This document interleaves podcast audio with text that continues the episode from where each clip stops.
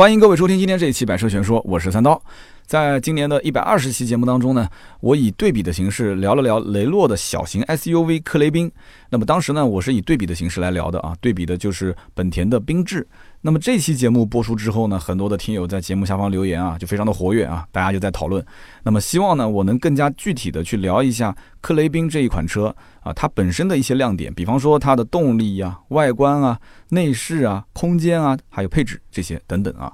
那么尤其就是动力这一块，很多人想听，为什么呢？因为在上一期节目里面我说了这样的一句话，我说缤智上的本田发动机再厉害。也厉害不过克雷宾上面的这个奔驰发动机啊！这么一说，很多人当时就开始在下面留言了，说真的吗？真的是这样吗？因为很多人的印象还是停留在本田是买发动机送车的这样的一个概念，所以很多网友听了就很吃惊。那么好，今天呢，我们就继续聊一聊那么这样的一款克雷宾啊，这个车型的官方指导价是九万九千八到十四万四千八，哈，定价也不是很高。今天展开来仔细的聊一聊。那么，缤智上的本田发动机再厉害，也厉害不过克雷宾上的奔驰发动机。我不当时为什么这么说？那么是因为什么呢？是因为克雷宾的这个 1.3T 的发动机啊，它的确是和奔驰或者说是戴姆勒共同研发的。那么在雷诺的这一款科雷宾的车上。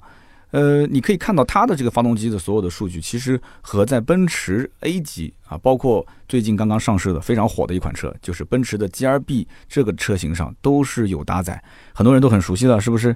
那么 A 级这个车型的热度其实现在不像当时刚上市那么热了，对吧？但是呢，刚刚上市的这个奔驰 GRB，那真的是最近火的一塌糊涂啊！毕竟啊，这是奔驰第一台正儿八经的。紧凑级的七座 SUV 啊啊，这个概念其实很多的豪华品牌还没玩儿。那么它跟之前有一点点玩跨界的这种 G R A 车型比起来，我觉得完全是两回事。一台这个紧凑型的 SUV 可以把它做成七座。你要知道，现在本身这个行情就是很多人就喜欢买七座，对吧？要准备二胎了嘛。这个消费能力的人，很多家庭其实确实有的就已经是二胎了，有的是准备要二胎。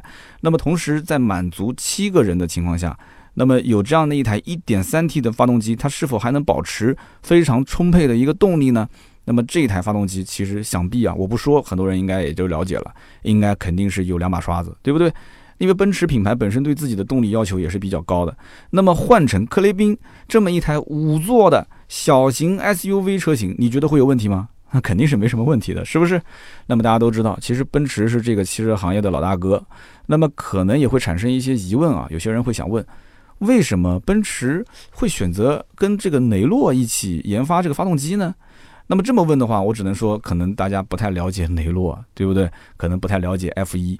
那么我相信，稍微了解一点 F 一的人，肯定是听过雷诺的啊，或者说了解雷诺品牌的人，一定是绕不开 F 一。这个 F 一的赛事呢，应该算是赛车运动的一个殿堂。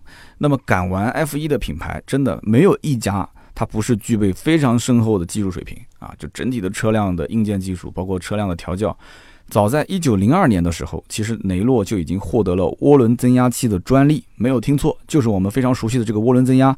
但是呢，当时这个涡轮增压的技术主要是用在飞机上，还没有什么人敢用在汽车上，连想都不敢想啊。后来在一九五六年的时候，雷诺是第一次将涡轮装在了汽车上，而且当年啊，一九五六年的时候，你想想看。它是以三百零八点八五公里的时速，创造了当时陆地最快速度的世界纪录。我的天哪！一九五六年开三百零八点八五公里这样一个速度，那么可以说，直到今天为止啊，路面上百分之九十九点九的车，它都是跑不到这个数啊。你想想看，这是在六十多年前啊。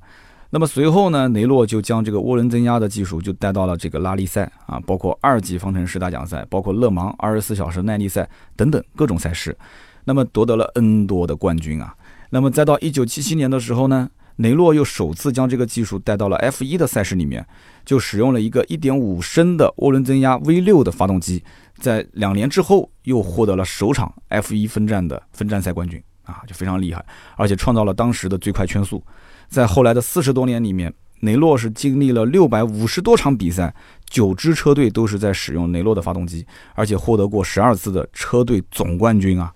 那么十一次的车手冠军，再加上一百七十场比赛的冠军，这可以说是一个相当相当辉煌的历史了。那么毕竟很多的车队啊都在抢着用雷诺的发动机，大家想想看，到底是这个雷诺找奔驰造发动机，还是奔驰找雷诺造发动机呢？所以也是由于涡轮增压技术在各大赛事当中的表现非常的好啊，那么因此雷诺开始逐渐的把这些技术呢就引入到了民用市场。那么比方说啊，很多人都不是特别了解，像比方说国外也没进口到国内的一些车，很老的车了啊，R5 Turbo，包括 R18 Turbo，可能一些资深骨灰级的车迷知道这些车。还有呢，就包括在国内玩车这个圈子里面非常著名的小钢炮车型，我一说，可能很多人就猜到了，那也就是梅甘娜 RS。那么都是这个背景下十分成功的一个高性能量产版的车型。还有一些车呢，可能听名字啊，有些消费者不太熟悉，因为没有引入到国内啊。比方说像雷诺的 Ciano，这是一个全球最畅销的小型车之一。那么另外一个就是克雷宾的前代车型卡宾，卡宾其实也是欧洲市场非常非常受欢迎的一个小型跨界车。那么这么一说的话，大家其实就明白了。其实奔驰之所以会选择和雷诺啊一起去研发这一台 1.3T 的发动机，它看重的是什么？它看重的其实就是雷诺的涡轮增压技术啊。大家可以在一起强强联合。但是同样的 1.3T 的引擎，在 A 级的奔驰车上卖多少钱？卖二十多万，对不对？那么在 GRB 这个车型上，那就更夸张了，就卖到三十多万了。但是克雷宾这个车上呢，哎。只要十来万块钱就可以搞定了，所以在这个价位差距非常明显的前提条件下，科雷宾它的自动挡的车型啊，配上这个 1.3T 的发动机，你去看它的相关参数，你会发现它甚至于啊，比奔驰的 A180L 这个车上还多了23匹马力，70牛米，它比奔驰的 A200L 以及这个最火的那个车，就是奔驰的 GRB 200，它还多了20牛米。哎，你会觉得说，那是不是？这个雷诺提供了这个涡轮增压技术，所以就把一些好的东西留给自己用了啊。这个我只是猜测。那么聊了这么多的一些背景，其实大家可能啊就更想知道克雷宾的动力啊在同级别当中到底处于一个什么样的水平啊？你不要光拿去跟奔驰比，对不对？那么上一期节目里面呢，我曾经对比过这个本田的缤智，其实也就相当于对比了一个 XRV 嘛，因为他们都是兄弟车型。那么这一期节目我们就把德系、日系、韩系。相关的一些同级竞品车型全部拉出来，我们一个一个的做对比啊，这样的话大家就会有一个更加直观的了解了，对不对？那么克雷宾呢，它全系搭载的是一点三 T 的发动机，直列四缸啊，很多人一听到小排量怕是三缸，不是的，它是直列四缸，一百五十九匹马力，两百七十牛米，它的自动挡呢匹配的是一个七速双离合的变速箱，那大家放心啊，这是一个湿式双离合，那么百公里加速八点七秒。百公里的油耗啊，官方显示是五点六升。手动挡的车型匹配的是一个六档的手动变速箱，那么相应呢，它的动力也会下调一些，因为手动挡变速箱动力下调，开起来会稍微更平顺一些啊。不过呢，克雷宾最走量的车型是什么？其实就是它的自动挡啊。所以这一次的对比，我们还是以自动挡的车型来作为举例。那么首先呢，就是德系，德系当中啊，其实今年刚上市的一款新车就是叫途凯，对吧？很多人最近也在看啊，有很多广告啊，途凯。一点五升的车型，自然吸气的，那么它的动力参数是什么样子呢？一百一十三匹马力，一百四十五牛米，多少秒破百啊？将近十四秒才能破百，就大家不要去在意它的加速性能了，对吧？所以你要去跟这个克雷宾一点三 T 一百五十九匹马力两百七十牛米比起来，那真的有很大的差距，还要比吗？就光是这个破百的成绩就差了五秒多，所以基本上就在动力上面，我们。真的完全不在一个水平线上，真的我觉得比的特别有意思。一点四 T 的车型呢，哎不错啊，这个途凯一点四 T 呢是一百五十匹马力，两百五十牛米啊，九秒左右破百。所以在动力参数上来讲，它和克雷宾呢之间其实还是有一些差距的，但是在破百的成绩上面呢，已经是差不多了，比较接近了。那么至于价格方面，你想一想看啊，大众的车子就没有便宜的，它的起售价是多少钱？十四点七九万。所以它的起售价比克雷宾的全系的这个顶配的价格还要贵啊，所以性价比到底怎么样，大家自己判断啊。那么接下来呢，就是美系车登场了啊。美系车呢是今年刚刚上市的别克昂克拉啊。别克昂克拉呢，1.0T 的车型，125匹马力，180牛米，12.5秒破百啊。那大家也都知道别克的 1.0T 三缸车对吧？那么跟刚刚我们提到的这个途凯1.5升车型呢，它的成绩其实是差不多的。所以在破百的成绩上来讲，如果要去跟克雷宾 1.3T 的车型对比，那么也差了将近四秒那么也不算是一个级别了，对不对？那么最关键的一点就是我刚刚前面提到的三缸啊，虽然说其实很多的媒体啊，大家都在讲三缸跟四缸没什么多大区别，但是不管怎么说，1.0T 三缸发动机，我知道很多的消费者还是接受不了的，是不是？那么有人会讲说，哎，那我不买这个 1.0T 了，我买一个 1.3T 行不行？对不起，昂克拉的 1.3T 也是三缸发动机啊，别克的 1.3T 三缸大家应该很熟悉了。那么它的动力呢，其实数据很不错啊，一百六十五匹马力，两百四十牛米，八点九秒破百。那么你看这个数据的话，其实除了扭矩稍微小了一点，那么它和克雷宾之间没有什么差距。但是还是那句话，你说一个三缸，你能不能跨过这个坎，那就看你自己了啊。那么它的这个起售价格其实不便宜，十四点五九万，也是比克雷宾的顶配还要再贵一点啊。那么最后呢，就是这个韩系，我们也可以拿出来说一说。那么两个月前刚刚上的一款就是 R X 二五的新款啊，全系呢都是一点五升的自然吸气的引擎，一百一十五匹马力，一百四十三点八牛米啊，它还带了个小数点啊。那么为什么会加个小数点？你不如直接四舍五入变成一百四十四不就行了吗？啊，就开个玩笑，可能他就不想要一百四十四这个数字啊。那么价格上呢是差不多的，定价也不高。虽然说 X 二五没有给它的官方破百的成绩，但是你从刚刚我们说的这个途凯的一点五升的引擎，它的动力你就能大概推测出来。呃，它基本上和途凯一点五升的引擎，包括跟昂克拉的一点零 T 的车型，它们相配比的这种数据是差不多的啊，不会有太多的变化。那么因为它没有带 T，所以呢，它和全系一点三 T 的克雷宾放在一起，其实动力上还是比较吃亏的。那么说了这么多，不知道大家有没有发现，克雷宾啊，它在动力方面的优势是一个方面。那么更重要的一个方面是什么呢？就是如果在同价位下选择克雷宾，那么呢，你就可以买到比同级竞品车型高出一个级别的动力。如果想在这些竞品车型上得到接近或者相同的动力，那么你就需要比克雷宾要高出一个级别的预算，对不对？这就是克雷宾在动力上，包括定价上面的一个所谓的性价比，对吧？大家买车都想讲究性价比。那么一口气，我们把动力这一块其实全部都聊完了嘛？可能有人又要问了，哎，三刀啊，你整个通篇都在聊这个动力，难道其他方面就没有什么可聊的吗？那好，那么其实除了动力方面啊，克雷宾还有不少其他的亮点，我们一个一个的说。那么下面呢，我们就聊一聊克雷宾在外观、内饰、空间和配置上的一些亮点。那么正好呢，也方便大家更为全面的去了解克雷宾的这样一款车型。首先啊，人都是要看脸的，这是一个看颜值的年代，所以。你要如果买车，肯定首先是先看外观。那么克雷宾呢，是采用了一套叫做“生命之花”的设计语言。哎，这个名字很有意思啊！整体的视觉效果很大胆，很前卫。那么我不知道大家有没有见过啊？二零一一年在日内瓦车展上曾经发布过的一款车叫 Captur 这样的一个概念车。那么或许克雷宾这种比较科幻、比较前卫的设计理念，在很大程度上就是源自于当时的这一辆叫 Captur 的一个概念车。大家可以在网上搜一下 C A P T U R。那么你搜到这个车的相关图片，你其实就心里面啊，突然之间就 很清楚、很明白了啊。原来其实雷诺的很多设计是源自于概念车。那么在它的这个前脸处啊，克雷宾呢采用的是家族化的一个设计，和之前我们聊过的克雷奥有很多相似的地方。啊，比方说家族式的全 LED 大灯，那么其中呢有这个像回旋镖一样的日间行车灯，那这个造型恐怕也就只有在雷诺车上可以看见，辨识度非常的高，很有设计感。那么在车身和车尾这个地方呢，你可以看到很多时下非常流行的、非常年轻化的元素啊，比方说双色车身啊，悬浮式的车顶，鲨鱼鳍的天线，还有那个依然像回旋镖一样的尾灯。那么总体上来讲呢？克雷宾的身上有一种就是很浓郁的、很浓厚的那种法系精品小车的感觉。那么，其实什么叫做法系精品小车？其实这个词我觉得很难去形容，它就像是一种质感啊！你亲眼看到，你亲自去感受，你才能感受出来。那么看完了外观之后呢，我们再去看看它的内饰啊。那么很多人去看车，第一件事情看颜值，第二件事情呢，坐到里面去体验它的内饰。所有的亮点总结成一句话就是双色搭配。八色可调的氛围灯，七英寸的彩色液晶仪表盘，九点三英寸的多功能液晶的彩色的触摸屏，再加上一个非常富有设计感的整体布局，哎，这就是它的一个内饰。那么其中呢，这个九点三英寸的触摸屏，那应该讲是同级别当中啊，就这种小型 SUV 当中尺寸最大的了，而且它还是一个竖屏的这样的一个悬浮式的设计，哎，这个样式很新颖啊，啊，很吸引年轻人，对不对？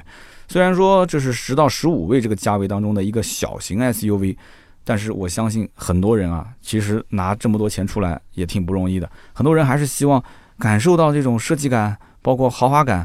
那么我们都知道，其实设计感对于一个法系品牌来讲啊，就不用多说了，对不对？包括雷诺在内的，就很多的一些法系品牌，它特别擅长做设计，特别是内饰设计。那么在豪华感上面的营造呢，其实科迪宾也是通过一些不同材质的搭配啊，加上这种软质材料的包裹，尽可能的去给你营造一种豪华和舒适的感觉。其实啊。很多同级别的车型的内饰啊，相对来讲设计是比较保守的。那么大家都不敢太夸张的去设计啊，都是以保守、以务实为主。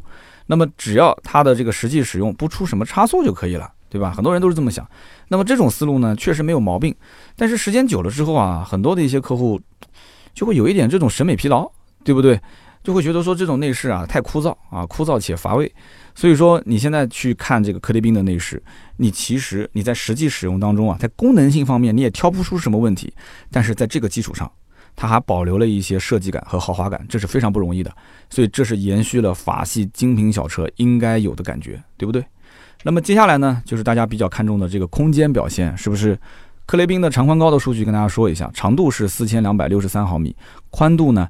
一千七百九十七毫米，高度是一千五百九十三毫米，它的轴距是两千六百三十八毫米。那么可能这样抽象的说没什么概念，呃，跟大家这么说吧，它算是比较标准的小型 SUV 的身材。为什么这么讲？因为我之前也比较怀疑啊，就是这种小型 SUV 它是不是能够满足啊一家人的这种乘坐的舒适度，特别是后排。那么后来呢，我去 4S 店也去体验了一下这个车。大家都知道我的身高啊，一七五一七六，大概是这个位置。那么坐进前排，调整到我比较舒适的一个驾驶坐姿，我的头部空间基本上还留到一拳左右。那么坐进后排的话，头部空间也是一拳，腿部空间呢，一拳还能再多那么一点。就是虽然来讲，它比这个紧凑型的 SUV 可能稍微弱一些。但是它毕竟不是紧凑型的，对吧？但是你实际去乘坐，你去感受一下，你就知道它是可以满足相对来讲乘坐的舒适度的。那么在上期节目里面我也说过，那么配置方面是科雷宾在这个级别当中除了动力以外另一个比较大的亮点和优势。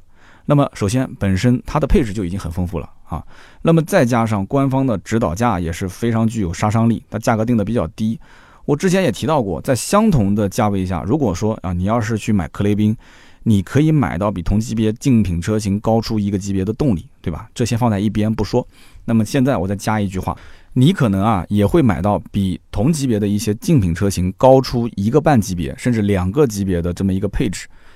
那么听过上期节目的听友应该还有印象，就是同价位下的这个科雷宾啊，对比缤智，那在配置上是有相当大的优势的。那么除了基本的舒适性的配置以外，那么还有一些大家很看重的，像主被动的安全配置，那也是很丰富。那么克雷宾呢，它有一个叫 Easy Link 的智能互联系统啊，手机的无线充电以及 Clean Air 的 PM 二点五空气净化系统，这些都是亮点。那么我刚刚提到这个 Easy Link 这套系统，其实啊，它是集成了科大讯飞的语音识别功能。那么同时呢，它还有在线的高德导航，很多人喜欢用高德导航，非常好用，对吧？还有什么呢？喜马拉雅电台，对不对？听听三刀的节目啊，那当然很开心了。你就不用再掏手机了，那车机上就可以听。那么手机的无线充电呢？这也算是同级别当中啊唯一配备的。你可以找一找啊，合资的小型 SUV 有没有配手机无线充电的？现在的这个年轻人手机都不离身，对吧？下了班的时候或者出去玩的时候，一掏手机都快没电了。所以呢，这个应该讲是对。经常充电的这些长期低头族的这些年轻人，非常友好的一个配置。上车无线充电。那么空气净化系统呢？这个在同级别当中那就更加的少见了啊。这个系统我之前在聊科雷奥的时候，我还非常详细的说过一次。现在的这个空气质量很成问题，很多地区都是。所以这个车内的 PM 二点五的净化非常非常有用，而且呢也非常讨好这种女性车主，因为很多女性车主啊，她家里有孩子。啊，所以她其他方面都可以去忽略，但是安全，这个比较干净的空气对她来讲非常的重要。所以大家感兴趣也可以回听一下克雷奥的那一期。那么下面呢，给大家其实可以做一点这个购买方面的建议啊。那么上一期节目呢，我最后向大家推荐的是克雷宾的十一点九八万的 TCE 二七零自动进擎型，那么以及十三点四八万的 TCE 二七零自动静置型。那么当时呢，因为这个节目的时间有限啊。我没有很深入的跟大家去聊一聊，就是两款车的具体配置。那么今天呢，我们可以好好的说一下。那么其实克雷宾自动挡的入门配置，也就是十点九八万的 TCE 二七零自动进库，这个配置已经相对来讲比较够用了。像比方说这个胎压监测啊、啊倒车影像啊、上车辅助啊、方向盘换挡啊、八英寸的多功能彩色液晶触摸屏，还有就是我们刚刚提到的 Easy Link 智能互联系统、全 LED 大灯、电动调节外后视镜。啊，这些配置都有，而且这个车上最夸张的是什么？它还保留了 PM 二点五的过滤功能，但是呢，它不是完整的 Clean Air 的 PM 二点五空气净化系统啊，但是也很实用了啊。那么 TCE 二七零自动进擎型呢，是全系的一个中配，相比刚刚说的这个进库，你只多花了一万块钱。那么这一万块钱多了什么呢？增加了前排的侧气囊啊，前后排的头部气帘啊，定速巡航。电动天窗、车顶的行李架、真皮方向盘、仿皮座椅、副驾驶的高低可以调节，前排中央扶手以及六个喇叭的音响，而且你的轮圈会变成十七寸的钻石切割双色轮圈啊，非常的帅。那么这个配置其实还是比较推荐的，为什么呢？首先一点，那很多中国老百姓其实比较想要这个呃安全性的东西，你像定速巡航啊、头部气帘啊、前排侧气囊这些，都是比较安全的一些配置，就是你有它肯定是更好，跑长途什么更合适，对不对？所以绝大多数的车型里面，呃，不说是最走量吧，起码也是非常非常走量的一个版本。那么中配的克雷宾真的应该讲配置算比较全面了。那么舒适性配置、被动安全配置，就应付你的日常家用，可以说真的是相对来讲面面俱到了，也尽可能的保证日常出行的一个安全性。那么 TCE 二七零的自动静置型，它是一个次顶配。那么相比于进擎型，那你要再多花一万五千块钱。那么你花这个钱之后呢？你会发现啊，这个外观方面啊，就立马变了。它是一个双色车身，很明显。那么它也有一个十八英寸的钻石切割的双色轮毂啊，轮圈变得更大了。那么在配置方面呢，也增加了像车道偏离预警、主动刹车、手机的无线充电，以及同级别当中最大尺寸的九点三英寸多功能彩色中控液晶屏。所以你可以发现这个版本的配置是吧？就。真的是完全体现出了克雷宾的这样的一个精品小车的感觉，因为它的配置非常的丰富，可以说在舒适性、科技感，包括整个的主动安全和被动安全方面，都相应的做了一些啊增加。所以因此，对于像有一些啊，对于驾驶环境不太熟悉，对于驾驶技术不太熟练的啊，或者说你就是天生很看重驾驶安全性的这样的一些喜欢精品小车的人啊，我觉得特别特别适合推荐这样的一个啊二七零的自动静置型的版本。那么好了，今天这期节目呢，其实聊到这里啊，大家都已经对这个车型相对来讲比较了解了。那么大家如果有什么问题呢，也可以在我们节目下方去留言去互动。那么这个留言互动呢，首先是对我最大的支持。那么其次呢，我从大家的留言和讨论当中啊，也可以找到一些话题点。因为对于克雷宾这个车呢，我觉得真的是一个很有话题的车型。那么大家想讨论、想要去沟通、想要再深度了解，我们都可以再找一期节目，再好好的聊一聊。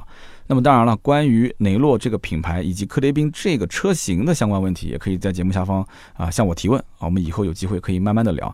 那么最后再透露一下，其实下期节目呢，呃，我会去聊一聊这车的试驾感受。哎，你看今天这一期节目我们聊了这么久了，其实这车的试驾感受啊，还没有完完全全去把它给很详细的说出来。那么包括我到 4S 店去探店的一些见闻啊，一些非常有趣的小故事，也可以跟大家进行分享。所以呢，下期节目我相信。应该很多人也会很期待的。那么好的，那今天这期节目呢就到这里，大家也别忘了留言互动啊！每一期节目下方的留言区，我会抽取三位赠送价值一百六十八元的芥末绿燃油添加剂一瓶。那么同时呢，也可以加我们的微信四六四幺五二五四，在我们的微信里面呢，也会有非常好玩的互动的群，你可以跟我们的客服说我要进群。那么同时，如果是全国各地的一些汽车类的销售啊，也可以进我们的汽车销售专业群啊，这个群也是非常非常的好玩，我也都在群里面跟大家互动。那么今天以上就是节目所有的内容，感谢大家的收听和陪伴，我们下期节目接着聊，拜拜。